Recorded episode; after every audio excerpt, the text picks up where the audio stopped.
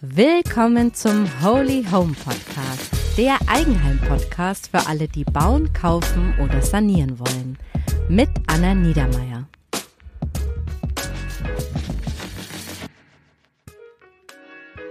Hallo und herzlich willkommen zum heutigen Holy Home Podcast.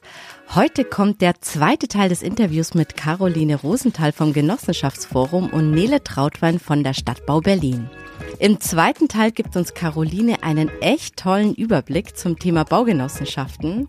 In der heutigen Folge lernt ihr, was eine Baugenossenschaft genau ist, warum die Genossenschaftsidee von der UNESCO zum immateriellen Kulturerbe ernannt wurde.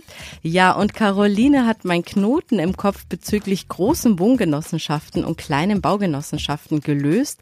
Ja, und mir die Unterschiede erklärt. Ja, und dabei habe ich auch gelernt, dass die Unterschiede sich auch darauf auswirken, wie viel Eigenkapital ihr mitbringen müsst und wie hoch das finanzielle Risiko dabei ist. Ja, und on top gibt es noch einen spannenden Tipp. Caroline verrät uns, dass es für zukünftige Genossen auch verschiedene Förderungen gibt. Also spitzt unbedingt die Ohren, wenn ihr euch auch vorstellen könnt, Teil eines Wohnprojektes, zum Beispiel einer Baugenossenschaft zu werden. Also, los geht's! Ich begrüße heute zwei Gäste, Nele und Caroline. Ich stelle euch mal ganz kurz in meinen Worten vor. Nele Trautwein ist von Stadtbau Berlin.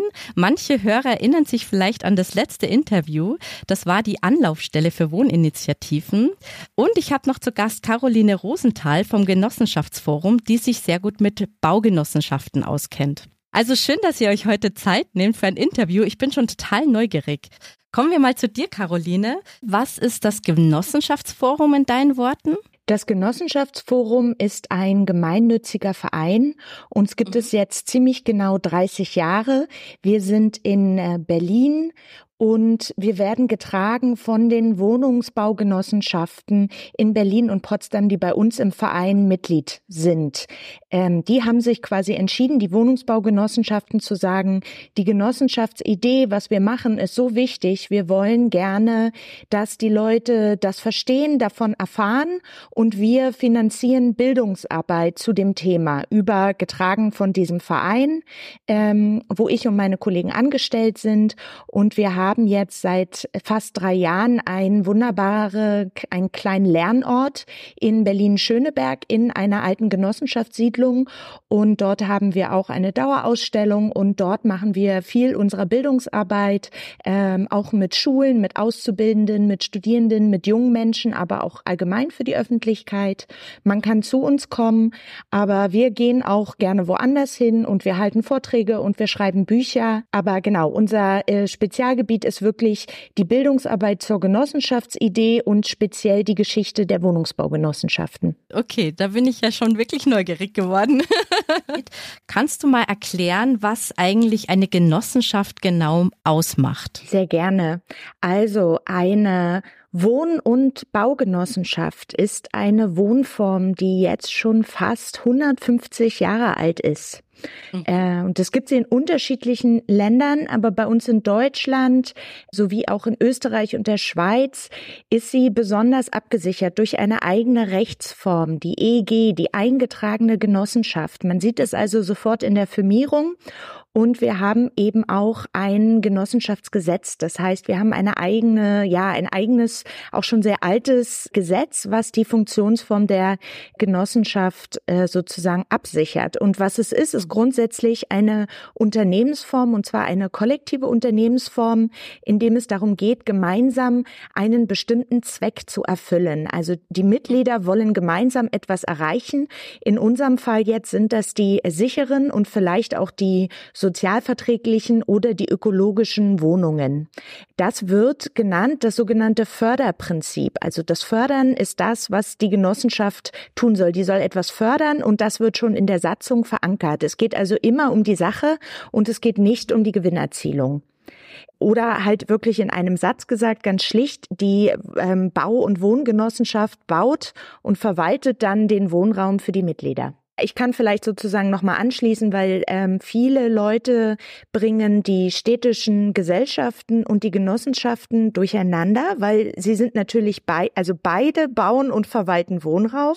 Und beide äh, werden oft genannt in einem Atemzug, nämlich wenn es um den sogenannten sozialen Wohnungsbau oder bezahlbaren Wohnraum gibt. Ja.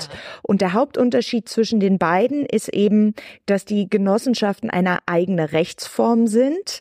Und der zweite Hauptunterschied, äh, der mit der Rechtsform einhergeht, ist, dass die Genossenschaften unabhängig sind. Eine städtische Gesellschaft, wie auch der Name sagt, wird immer durch die äh, Kommune oder in irgendeiner Form durch die öffentliche Hand ähm, kontrolliert, bestimmt, selbst wenn die Firmierung eine unabhängige Firmierung ist, eine GmbH oder so, wird es durch die Gesellschafter dann trotzdem ja öffentlich bestimmt, wobei, und das ist eben ganz, ganz wichtig zu verstehen, dass die Genossenschaft äh, komplett unabhängig ist von, von dem Staat oder von der Kommune, von der öffentlichen Hand. Sondern nur die Gruppe, die in dieser Genossenschaft drin ist, die hat quasi das Recht, sich selber zu organisieren und auch ihre eigenen Entscheidungen zu treffen. Korrekt. Die Mitglieder bestimmen und nur die Mitglieder bestimmen, was in der Genossenschaft passiert. Ah ja, okay. Jetzt habe ich mal eine Frage. Also ich bin da ein bisschen durcheinander geraten, weil man hört immer von diesen großen Wohn- und Baugenossenschaften, die in Städten große Anlagen bauen und die vorwiegend vermietet werden.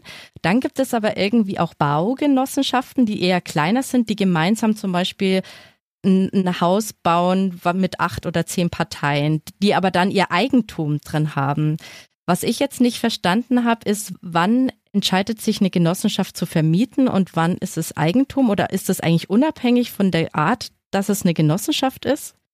Kannst du mir das mal so auseinanderdividieren, den Knoten, den ich im Kopf habe? Ich hoffe ja. Ich glaube, da liegt ein Missverständnis vor. Eine Genossenschaft, egal ob groß oder klein, egal ob sie zehn Wohnungen oder zehntausend Wohnungen besitzt, mhm. funktioniert eigentlich immer gleich.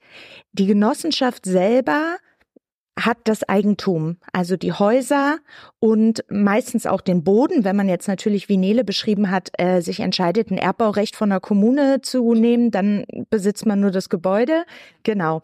Ähm, aber in der Regel ist das, ist die Immobilie im Besitz der Genossenschaft. Die Mitglieder ähm, besitzen gemeinschaftlich die Genossenschaft. Das heißt, sie besitzen das Unternehmen, sie besitzen aber nicht die Wohnung, in der sie wohnen. Die Wohnung, in der sie wohnen, könnte man jetzt sagen, mieten sie. Wobei das äh, in der Sprache dort dann nicht Miete, sondern äh, Nutzungsvertrag und Nutzungsentgelt ist, funktioniert aber im Alltag wie eine Miete. Mhm. Und ähm, diese Prinzipien sind eigentlich immer gegeben. Und wenn man äh, eine Wohnung nicht mehr nutzen möchte, dann zieht man aus und dann äh, kündigt man sozusagen seinen Vertrag mit der Genossenschaft und zahlt dann natürlich kein Nutzungsentgelt mehr. Man kann seine Anteile an der Genossenschaft trotzdem behalten. Das heißt, man kann weiter äh, Mitglied in der Genossenschaft sein und über die Belange der Genossenschaft theoretisch mitbestimmen. Das ist Manche Genossenschaften regeln das so, dass wenn man auszieht, also nicht mehr nutzend ist in der Genossenschaft, dann auch die Anteile zurückgeben muss. Aber das kann jede Genossenschaft für sich äh, entscheiden, ob sie sogenannte investierende Mitglieder hat oder nur nutzende Mitglieder. Das heißt jetzt, im Grundbuch ist dann die Genossenschaft eingetragen und nicht derjenige, der quasi Genosse ist. Genau, absolut. Die Mitglieder tauchen nicht im Grundbuch auf und sie können ihre Wohnung, das ist ein ganz wichtiges Prinzip der Genossenschaft, in der Regel ein Leben lang nutzen. Solange natürlich die Nutzungsentgelte bezahlt werden und man sich an die Rechte und Pflichten ähm, der Mitgliedschaft ja. hält, aber man kann die Wohnung nicht vererben äh, und man kann nicht bestimmen, wer die Wohnung nach einem nutzt. Und was ist jetzt das Besondere an diesem Konstrukt Genossenschaft? Ich habe gelesen, dass es eben auch ein immaterielles UNESCO-Kulturerbe, die Genossenschaftsidee. Was ist da jetzt so besonders dran? Ja, ähm, ich hatte eben schon kurz das Wichtigste oder das erste Prinzip der Genossenschaft erklärt, nämlich das Förderprinzip. Ich habe auch schon darüber gesprochen, dass es eben dieses Demokratieprinzip der Genossenschaften gibt. Also jedes Mitglied hat unabhängig von den Anteilen, die es gezahlt hat, immer nur eine Stimme. Das ist der Hauptunterschied zur Aktiengesellschaft. Das Stimmrecht kennen wir von den Aktien auch, aber da hat man je mehr Anteile natürlich auch einen größeren Stimmwert. In der Genossenschaft ist die Stimme wirklich pro Mensch, also völlig unabhängig von dem von der finanziellen Einlage. Mhm. Ähm, und in diesen mindestens jährlichen Mitgliederversammlungen können Mitglieder des Unternehmens mitgestalten. Das ist natürlich je nach Genossenschaft ähm, ein bisschen stärker oder ein bisschen weniger stark äh, demokratisch. Da gibt es natürlich Unterschiede, weil eine Genossenschaft mit äh, 10.000 Wohnungen 15.000 ähm, Mitgliedern, die vielleicht auch schon ähm, 100 Jahre existiert, natürlich auch eine andere Unternehmensform ist, als wenn man jetzt mit 20 Leuten ähm, und sage ich mal einen sehr, vielleicht einen sehr linken oder basisdemokratischen Anspruch eine neue Baugenossenschaft gründet, dann äh, sieht die Selbstverwaltung in der Praxis natürlich sehr unterschiedlich aus. Aber das Demokratieprinzip gibt es in allen Genossenschaften. Und das dritte sehr spannende Prinzip ist das Identitätsprinzip. Das haben wir im Wesentlichen auch auch schon kurz erklärt. Das ist die Idee, dass man gleichzeitig Mieter und Besitzer der Immobilie ist. Also im Kollektiv besitzt man seine Immobilien. Im Konkreten hat man natürlich ähm, die Bedürfnisse, aber auch die Rechte von dem Mieter. Und das ist ganz interessant, weil die Mitglieder dann immer darauf achten, Entscheidungen zu treffen, die diesen beiden Seiten zugutekommt. Das wird also immer ganz genau ausbalanciert. Ja, also bevor ich überlege, wie krass in meine eigene Wohnung investiert werden soll durch die Genossenschaft, muss ich mir natürlich vorstellen, kann sich die Genossenschaft das auch leisten für alle anderen Wohnungen oder geht dann das Unternehmen in eine Schieflage, im schlimmsten Fall in eine Insolvenz? Und das will ich natürlich nicht, weil dann verliere ich ja auch meine eigene Wohnung. Und deshalb werden da immer die Interessen sehr fein ausbalanciert. Und diese Prinzipien, die gibt es eben schon seit über 150 ähm, Jahren. In Deutschland ähm, sehr bekannt sind die Namen Hermann Schulze-Delitzsch und Friedrich Wilhelm Reifeisen, die die Genossenschaft jetzt für andere Branchen quasi erfunden ja. haben. Und ähm, es gibt sie aber auf der ganzen Welt. Und sie ist auch keine Nische, sondern es ist wirklich ein großes ähm, Phänomen und sie ist eine wirklich effektive Möglichkeit, wertebasiert zu wirtschaften, mhm. solidarisch, mit Vertrauen und vor allem Verantwortung. Und es geht wirklich immer um die beteiligten Menschen und nicht um die Gewinnabsicht. Und ähm, gerade wenn wir davon ausgehen, dass wir in Zukunft anders wirtschaften wollen und müssen, könnten die Genossenschaften dabei eine Schlüsselrolle spielen. Und ich glaube, das steckt auch hinter der Anerkennung als Weltkulturerbe.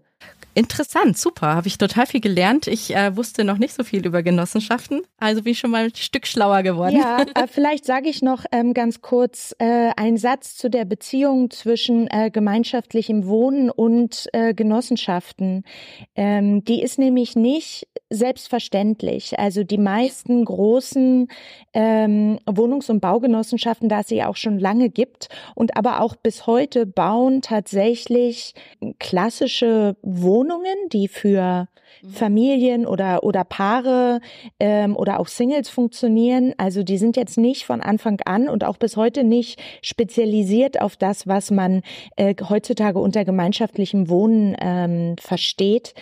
Und äh, trotzdem gibt es natürlich immer diese gemeinschaftlichen Aspekte daran. Also die allermeisten größeren Genossenschaften, weil wenn man größer ist und länger existiert, dann hat man natürlich auch schon ähm, als Unternehmen ist man nicht mehr nur noch damit beschäftigt, die Kredit abzuzahlen, sondern hat hoffentlich ein bisschen Kapital geschaffen und kann eben dem Förderzweck seiner Mitglieder gerecht werden. Das heißt nicht nur den puren Wohnraum zu schaffen, sondern auch zu fragen, was wollen meine Mitglieder sonst noch? Und da kommt dann eben meist meistens raus, dass sie doch ähm, gerne Flächen hätten, die sie gemeinschaftlich nutzen können. Das sind oft die Außenflächen. Das ist ein Versammlungsraum, vielleicht ein Kaffeeraum, wo man irgendwie entweder selbst organisiert oder auch durch Genossenschaftseigene oder durch externe Träger Gemeinschaftsaktivitäten durchführt. Genau. Und äh, es gibt auch inzwischen von den Genossenschaften her immer mehr auch eine Offenheit hin zu wirklich diesen ähm, stark, äh, starken gemeinschaftlichen Wohnformen. Und so wie Nele beschrieben hat, was die städtischen ähm, Gesellschaften zum Teil machen, dass sie Gruppen integrieren, da gibt es auch einzelne ähm, Wohnungsgenossenschaften, die sich dafür interessieren. Und das ganz ähnlich dem Modell, wie Nele das beschrieben hat, mit einem Verein und einem Nutzungsvertrag äh, machen können. Und das ist eine schöne, äh, das ist eine schöne Möglichkeit, sozusagen weitere Wohnformen und Menschen, die sich eben noch enger miteinander absprechen möchten, mhm. zu integrieren. Gleichzeitig ist es aber auch möglich, gerade in den großen Genossenschaften auch wirklich ähnlich einem klassischen Mietverhältnis, klassisch nicht im Sinne mit der Unsicherheit und all den negativen Aspekten, sondern vielleicht mit dieser, mit dieser Anonymität und ohne diese vielen zusätzlichen Pflichten zu leben. Mhm. Auch das ist möglich. Und das ist immer auch eine Frage sozusagen des Zeitgeistes, wie sich das über die Jahrzehnte anpasst. Und da blicken die Genossenschaften einfach schon auf eine sehr, sehr lange Zeit zurück. Und gibt es da wahrscheinlich auch Genossenschaften, die so ein bisschen unterschiedlich ticken? Also ich habe wahrscheinlich welche, die, sage ich mal, eher im, ich sage jetzt mal, pragmatischen Wohnraum. Wir schaffen viel Wohnraum und die anderen, die eher überlegen, okay, was ist denn neben reinem Wohnen, was gibt es da noch für lebensqualitätsbereichernde Aspekte, wie eben Gemeinschaftsräume oder Spielplatz im Innenhof oder keine Ahnung. Es können ja verschiedene äh, Aspekte sein, die da dazu kommen. Hm, tatsächlich würde ich behaupten, dass das oft Hand in Hand geht, dass die Genossenschaften, die auch bauen, tatsächlich auch oft die sind, die trotzdem auch sozial engagiert sind. Wobei man immer sagen muss, die Genossenschaft ist eben ihren Mitgliedern rechenschaftspflichtig. Und neu zu bauen ist äh, auch für eine Genossenschaft, auch wenn sie schon Kapital gesammelt hat, ähm, eine teure Angelegenheit, kann riskant sein und versorgt werden in einem Neubau. Ja, Mitglieder die quasi auf der Warteliste stehen, die noch keine Wohnung haben oder sogar Menschen, die noch nicht mal Mitglied in der Genossenschaft sind. Und dann ist es natürlich immer so, dass die Mitglieder, die jetzt schon Wohnungen haben und die oft, äh, wenn die Genossenschaft schon lange besteht und die ursprünglichen Kredite lange abbezahlt sind, wirklich zu einem oft unschlagbar günstigen Preis wohnen, die müssen sich dann, sag ich mal, bewegen zugunsten anderer Leute. Das ist wo gelebte Solidarität, dann zu sagen, sagen, ah, meine Genossenschaft soll nicht nur für mich ähm, und meine lieben Nachbarn äh, gut verwalten, sondern die soll jetzt auch die Mühe und das Risiko eingehen, neu zu bauen und andere zu versorgen mit deren äh, mit deren Bedürfnissen und mhm. ähm, das ist toll, wenn Genossenschaften sich dafür entscheiden.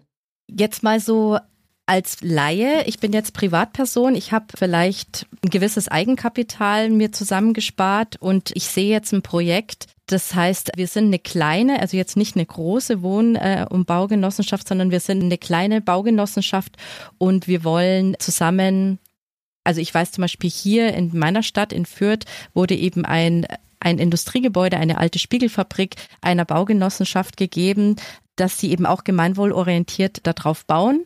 Und das haben die quasi als Projekt bekommen oder mit Ausschreibung eben gewonnen. Mein Frage jetzt ähm, auch so ein bisschen für die Hörer. Also wie läuft es in einer frisch gegründeten Genossenschaft, die eben jetzt zusammen so ein Haus bauen will? Ich bringe da mein Eigenkapital rein.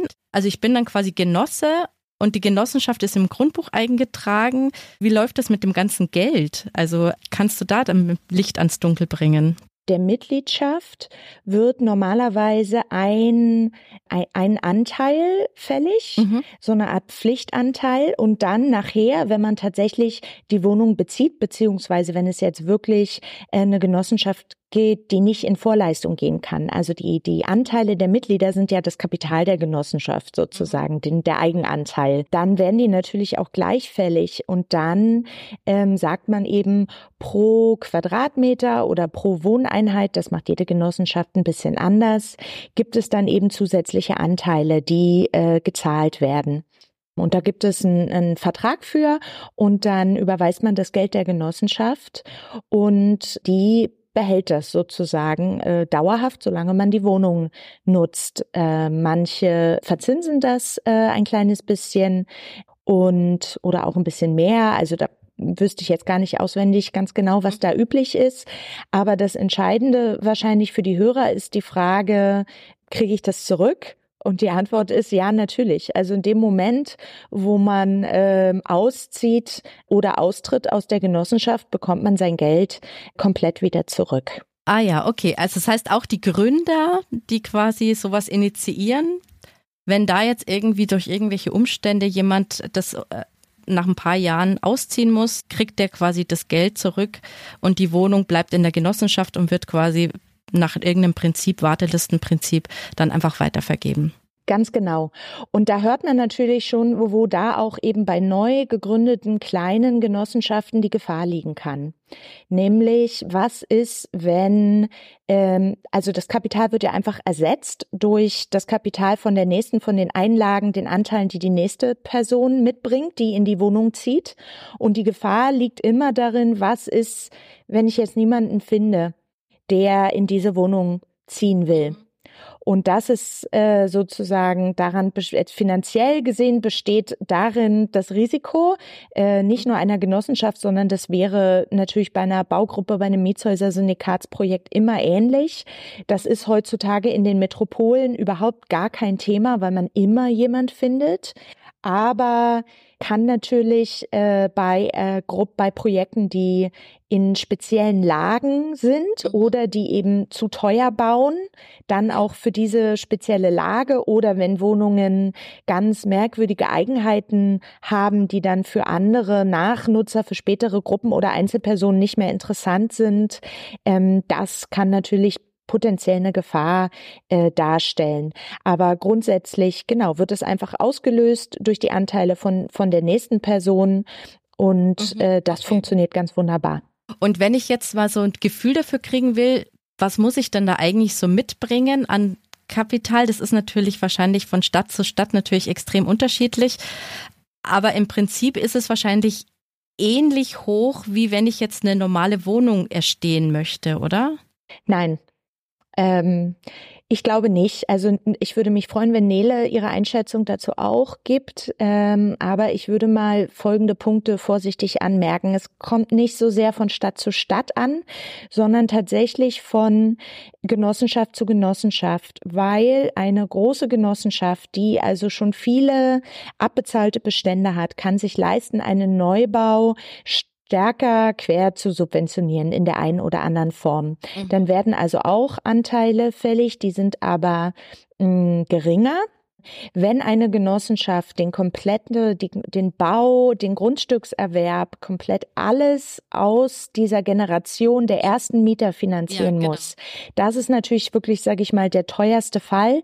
Dann kommt es sehr stark auf äh, darauf an, wie stark gefördert ist das Projekt und so weiter und so fort. Und ich würde da mal als vorsichtige, also was heißt vorsichtig, ich würde jetzt einfach eine große Bandbreite angeben, weil tatsächlich meiner Erfahrung nach ist es sehr unterschiedlich. Also es liegt so im Bereich zwischen ähm, 10.000 bis 100.000 Euro für eine Familienwohnung, würde ich jetzt mhm. sagen. Was meines Wissens nach immer noch deutlich günstiger ist, als wenn ich jetzt versuche, ein Familienhaus zu bauen oder, äh, oder auch eine Vierzimmerwohnung zu kaufen in einem sozusagen ökologisch, also wenn man jetzt wirklich den, den Neubaustandard, wie der jetzt ist, der ja sehr hoch ist, wenn man den annimmt. Mhm. Nele, was denkst du?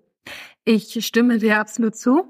Genau, also ich teile deine Einschätzung. Ähm, die alten Genossenschaften, die eben schon auf alt, also auf große Bestände zurückgreifen können, die bekommen auch einfach andere Kredite, ne? Ähm, als jetzt eine Gruppe, die sich ähm, neu zusammengetan hat, um ähm, ein Neubauprojekt umzusetzen. Und ich hätte auch deine finanzielle Einschätzung dessen ähm, ja unterschrieben, Caroline. Ich würde auch sagen, so also es wird ja immer nach Quadratmeter gegangen. Ne? Also auch was, also je nachdem, wie groß die Wohnung ist, ähm, man da beziehen möchte, muss man dann eben ja eine Einlage von bis zu 3000 Euro pro Quadratmeter. Das habe ich auch schon gesehen, ne? Zahlen. Das ist total abhängig von ähm, ja den Baukosten der Zeit etc. Also im Moment ist es einfach wirklich teuer auch für diejenigen, ähm, die eine Genossenschaft planen. Ja. Aber es gibt eine vielleicht gute Nachricht äh, für äh, diejenigen, die jetzt äh, ganz aufmerksam zuhören und noch äh, innerlich noch denken, das wäre was für sie. Es gibt immer mehr äh, Länder und Kommunen, die Förderprogramme aufsetzen, um diese Genossenschaftsanteile zu zahlen. Ich bin dafür jetzt keine Expertin ganz konkret, ähm, aber auch in Berlin gibt es das und definitiv auch an anderen Orten. Wahrscheinlich München ja. ist auch sehr weit vorne damit. Habe ich vorhin dran gedacht. Also wenn man jetzt das Thema weiter weiter vertiefen würde, könnte man auch noch mal gut mit der Mitbauzentrale in München sprechen. Die sind ein bisschen das Pendant zu Stadtbau in Berlin und genauso, also ganz groß für Genossenschaftsprojekte oder diese Art von gemeinschaftlichen Bauprojekten sind München und Hamburg ähm, und auch die Stadtbau Hamburg. Die Kollegen von Nele sozusagen in Hamburg sind auch ähm, ganz tolle äh, Gesprächspartner. Und da gibt es sowohl in München als auch Hamburg wirklich nochmal auch besonders erfolgreiche Projekte und Modelle, die die in den letzten Jahren umgesetzt haben, wo wir in Berlin immer denken, wow, und gerne davon auch was abhätten, oder Nele? Ja, Absolut. Äh, die Mitbauzentrale München ist übrigens auch, übrigens auch von Stadtbau München, unsere Schwestern sozusagen, organisiert. Genau, absolut. Das sind tolle Städte als Referenzen. Ich überlege gerade noch, ich glaube, es ist sogar eine KfW-Förderung, die die Genossenschaftsanteile äh, mitunter fördert, sprich bundesweit.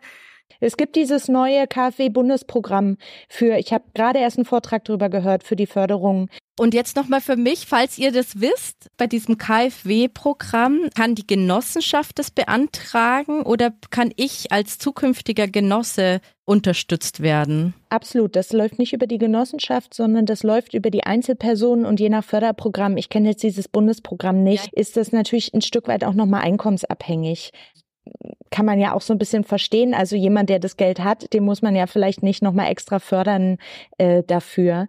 Aber es kann sein, dass das KfW-Programm auch so eine Art, wie so eine Art zinsloser Kredit funktioniert oder so. Das müsste man nochmal gucken. Das recherchiere ich nach und mache den Link auf alle Fälle in die Show Notes, weil ich glaube, für den einen oder anderen ist das wirklich ein ganz, ganz wertvoller Hinweis, weil man sich ja dann immer überlegt, okay, wie organisiere ich mir das oder wie schaffe ich mir jetzt äh, das Eigenkapital? Vor allem in Städten, wo der Preis ja so hoch ist, da brauche ich ja dann pro Quadratmeter ja auch dann eine große Summe. Und es gibt auch Länder und Kommunen, die auch die Genossenschaften fördern. Im Land Berlin ist das auch so. Also es gibt, also da muss man echt ortsabhängig gucken, welche Förderungen die Bundesländer eben auch noch anbieten. Mhm. Also, ich habe nochmal nachrecherchiert. In der Tat gibt es von der KfW das Programm 134 Förderung genossenschaftlichen Wohnens. Aber leider ist es gerade wegen der Haushaltssperre gesperrt. Ja, aber das kann sich ja jederzeit wieder ändern. Und dann habe ich noch kurz bei den Ländern geschaut und da gibt es dann jeweils auch unterschiedliche Förderungen für Baugenossenschaften. Also von Berlin bis Bayern habe ich mal so ein bisschen querbeet durchrecherchiert. Ja, und hier im Detail helfen euch dann sicher die Beratungsstellen weiter. Ich habe mal gehört, es gibt auch Dachgenossenschaften. Könnt ihr mir vielleicht das erklären? Gruppen, die Genossenschaften gründen möchten, denen empfehlen wir meistens, sich eine andere Genossenschaft zu suchen, die sie als Dachgenossenschaft aufnimmt. Das heißt, eine Genossenschaft, die im Grunde eine Gruppe unter ihre Fittiche nimmt. Dazu sollte eine Gruppe schon möglichst gut vorbereitet sein, sprich, also die Genossenschaft wird jetzt nicht die Grundstückssuche für diese Gruppe übernehmen, ja, aber das ähm, hat diverse Vorteile für die Gruppe, sich dann eben ähm, dieser Dachgenossenschaft auch und ihrer Satzung anzuschließen, weil Genossenschaften werden geprüft alle paar Jahre. Das kostet Geld. Mhm. Genossenschaften mit Bestand bekommen andere Kredite bei der Bank etc. Also es hat viele Vorteile, sich als Gruppe genau zu überlegen, möchte ich selbst eine Genossenschaft gründen oder gibt es eben hier vielleicht im Umfeld eine andere Genossenschaft, der wir uns anschließen können? Ah, spannend. Okay. Das heißt nicht, es ist nicht nur ein Mentor, der quasi mich unterstützt, indem er mir irgendwelche Tipps gibt, sondern ich bin quasi auch Teil der Organisation. Caroline? Ja, Nele hat zwei ganz äh, wichtige Vorteile dafür äh, genannt, dass eben nicht diese sogenannten Einhausgenossenschaften gegründet werden. Und die stehen total, die Vorteile, die Nele hat. Aber das Wichtigste ist vielleicht auch eine Frage des unternehmerischen Risikos. Zum einen, ähm, natürlich kann eine, kann eine Genossenschaft auch insolvent gehen. Und wenn ich nur ein Haus habe, nur ein einziges Projekt, gerade mit meinem ersten Projekt ist die Gefahr am größten. Und, ähm, sag ich mal, ganz ganz gesellschaftlich gesehen gelten die Genossenschaften ja als Garant für, für bezahlbares Wohnen. Und das liegt nicht an dieser ersten Generation. Ein Haus zu bauen und darin zu wohnen ist teuer, war auch immer teuer, war auch vor 120 Jahren teuer, als die ersten Projekte entstanden sind. Dieser bekannte Effekt des Günstigen kommt über Zeit. Das heißt, wenn es über viele Generationen bewohnt wird, die Kredite abgezahlt sind ähm, und so weiter. Aber indem Häuser möglichst lange unter äh, einer Organisationsform bestehen, die nicht äh, Gewinn erzielen will, so entstehen eben diese sicheren, günstigen Wohnungen, die ja all allen äh, in der Umgebung zugutekommen. Und dafür ist es eben am besten, viele Häuser schließen sich zusammen. Also entweder, genau, man, man geht zu einer Genossenschaft, die schon existiert und äh, schlüpft unter dessen Dach oder es gibt jetzt sogenannte genau Dachgenossenschaften. Das sind quasi Genossenschaften, die sich auch neu gründen, aber mit dem Ziel, ähm, viele Häuser zu haben an auch gerne ein bisschen unterschiedlichen Standorten, also nicht unbedingt nur in einem Quartier, sondern vielleicht auch in verschiedenen Dörfern oder über eine große Stadt verteilt, die aber gemeinschaftlich ähm, organisiert werden, um Kosten zu sparen, wie Nele richtig gesagt hat, aber eigentlich auch zu verhindern, dass die Häuser wieder verkauft werden. Also dass sich die Genossinnen, die Mitglieder in einem Haus dafür entscheiden zu sagen, oh, wir haben jetzt 30 Jahre hier gewohnt und der Immobilienpreis, wir würden jetzt einfach richtig viel Geld kriegen für unser Haus, wenn wir uns gemeinschaftlich, wir 15, 20 Parteien, uns entscheiden würden, das zu verkaufen.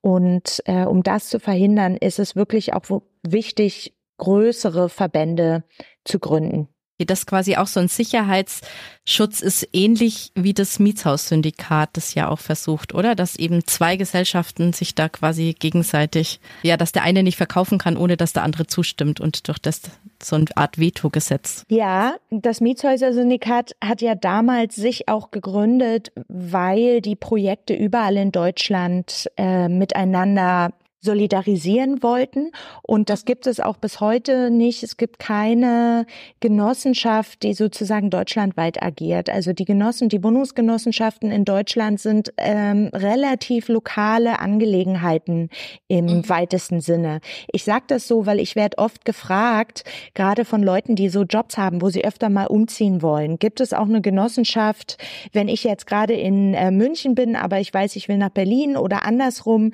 dass ich quasi in meiner Genossenschaft bleiben kann und halt ein Anrecht habe auf eine Wohnung in einer Stadt am anderen Ende der Republik. Das ist natürlich der Wunsch äh, vieler Leute, gerade in diesen Metropolen, wo man ja wirklich gar nichts kriegt. Und sowas gibt es äh, meines Wissens nach bisher äh, noch nicht in Deutschland. Wenn man also umzieht, muss man quasi in einer neuen Stadt häufig ganz von vorne anfangen. Okay, so, also wir haben jetzt wirklich viel gelernt. Habt ihr noch ein paar Ratschläge, die ihr den Hörern, die jetzt vielleicht auch interessiert sind, noch so mit auf den Weg geben wollt? Ja, genau, gerne. Also ähm, zum einen kann man sich natürlich weiter informieren, unter anderem auf unserer Webseite der Netzwerkagentur für Generationenwohnen ähm, unter www.netzwerk-generationen.de. Aber es gibt eben auch nicht nur in Berlin diese Beratungsstellen, sondern bundesweit an ganz vielen Orten. Und da kann man mal beim Forum Gemeinschaftliches Wohnen gucken. Die haben Regionalstellen. Wir sind die Berliner Regionalstelle, aber es gibt eben diese Regionalstellen bundesweit. Und wer sich da weiter zum Thema informieren möchte, kann auch eben auf der Webseite des Forums ganz viele Infos finden, auch Broschüren, Publikationen etc. Das lohnt sich auf jeden Fall. Okay, super. Also den Link packe ich, packe ich auf alle Fälle in die Show Notes. Wer Lust hat, sich noch mehr mit dem Thema Wohnungsgenossenschaft auseinanderzusetzen, mhm. der ist sehr willkommen auf jeden Fall bei uns auf unserer Webseite, aber vor allem auch vor Ort bei uns in Berlin-Schöneberg beim Lindenhof und auf unserer Webseite vom Genossenschaftsforum.